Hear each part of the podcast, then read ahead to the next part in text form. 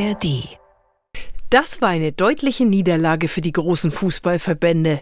Der Europäische Gerichtshof hat befunden, dass sie kein Monopol auf Wettbewerbe haben.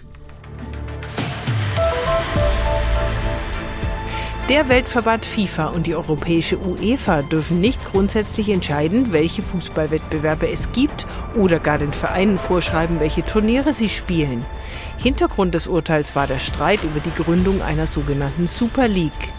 Und dann geht es noch um die neuen europäischen Schuldenregeln.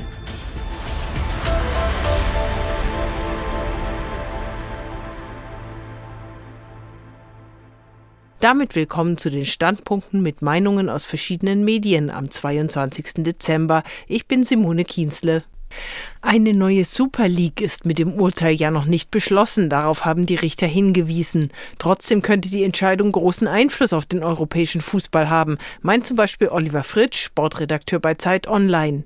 Er sieht neue Chancen eröffnet dass sich Vereine zusammentun und ihr Schicksal in die eigene Hand nehmen und eine eigene Liga gründen.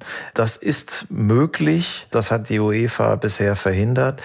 Äh, letztlich lässt sich nicht genau prophezeien, was passieren wird. Äh, es sind jetzt Freiheiten für alle da.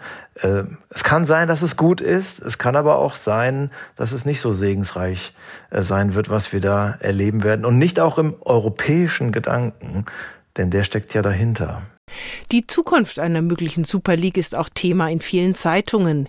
Die Süddeutsche verweist darauf, dass dieses Projekt auch nach dem Urteil ja ohne Teilnehmer nicht starten kann. Es ist eine ziemlich abwegige Vorstellung, dass etwa der FC Bayern gleichzeitig in einer neuen Super League, der Champions League, der Bundesliga und dem DFB-Pokal mitspielen könnte.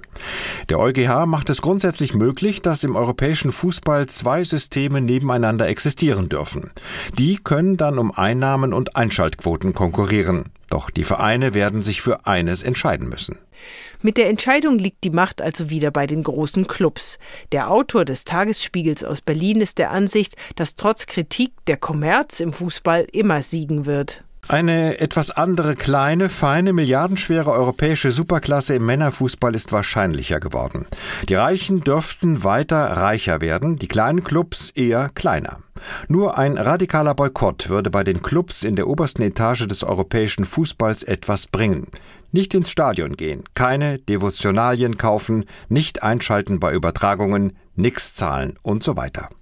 Aber das läuft eben nicht bei so einem weltweit gefragten Produkt. Und noch ein anderes Thema nehmen viele Medien in den Blick, die neuen Schuldenregeln der EU. Der Neustart war dringend notwendig, weil die bisherigen Auflagen sowieso kaum noch beachtet wurden. So sieht es unter anderem Peter Kapern vom Deutschlandfunk. Er schafft die Voraussetzungen, dass der Stabilitätspakt in den nächsten Jahren tatsächlich angewendet und eingehalten werden kann.